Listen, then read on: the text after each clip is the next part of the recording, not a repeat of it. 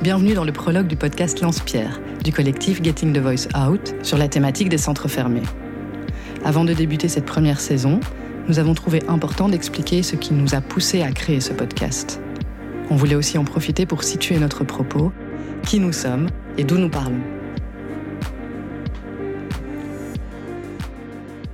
Nos sociétés sont structurées par des systèmes de domination qui se matérialisent notamment à travers les frontières et ce qu'elles produisent.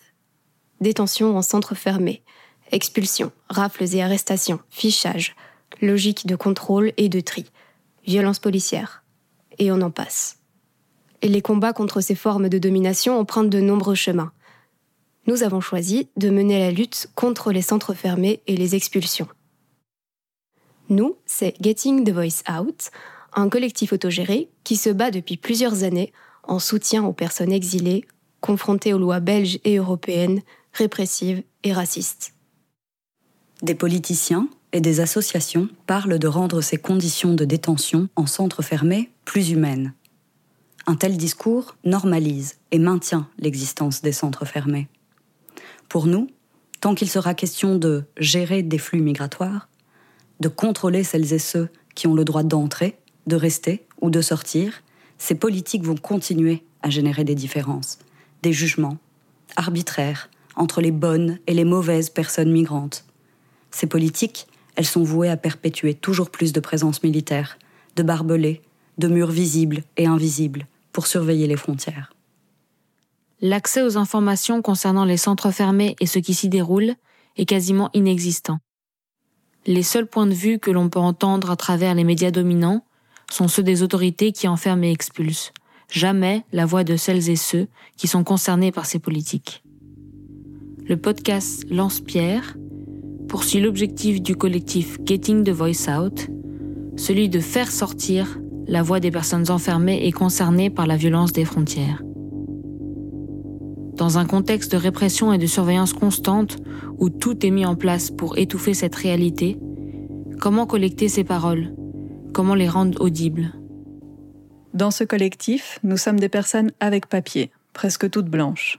Nous ne partageons pas les mêmes réalités que les personnes détenues. Nous jouissons de nombreux privilèges générés par ce même système qui les enferme. Nous ne serons jamais catégorisés comme migrantes ou migrants lorsque nous quittons notre pays. Nous serons considérés comme des touristes ou des expats. Nous ne craignons pas les contrôles aux frontières et encore moins des arrestations guidées par notre couleur de peau dans l'espace public, autrement dit des rafles. Nous ne sommes pas des experts et expertes de cette question. Nous soutenons les luttes des personnes concernées.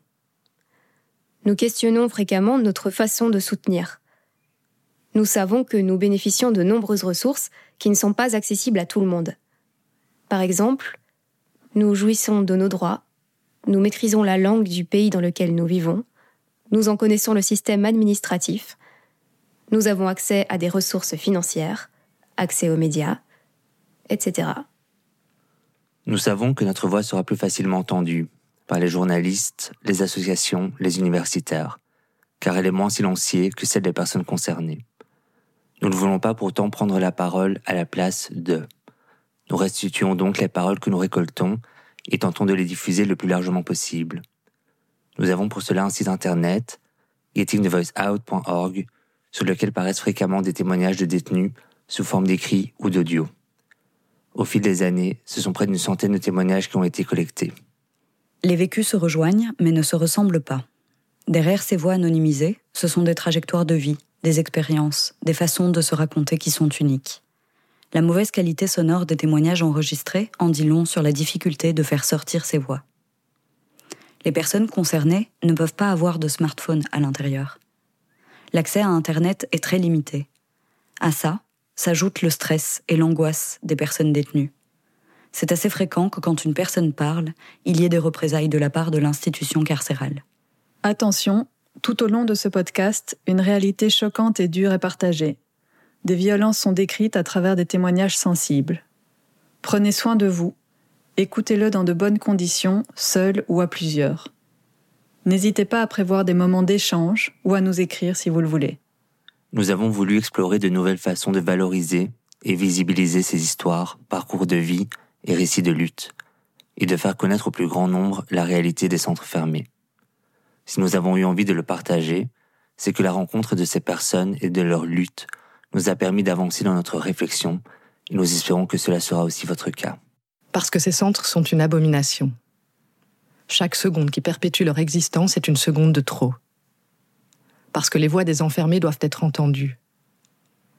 Merci à toutes ces personnes qui luttent au quotidien, dignes et courageuses, de nous avoir livré leurs mots, leurs espoirs, leurs révoltes et leurs colères. À très vite et bonne écoute.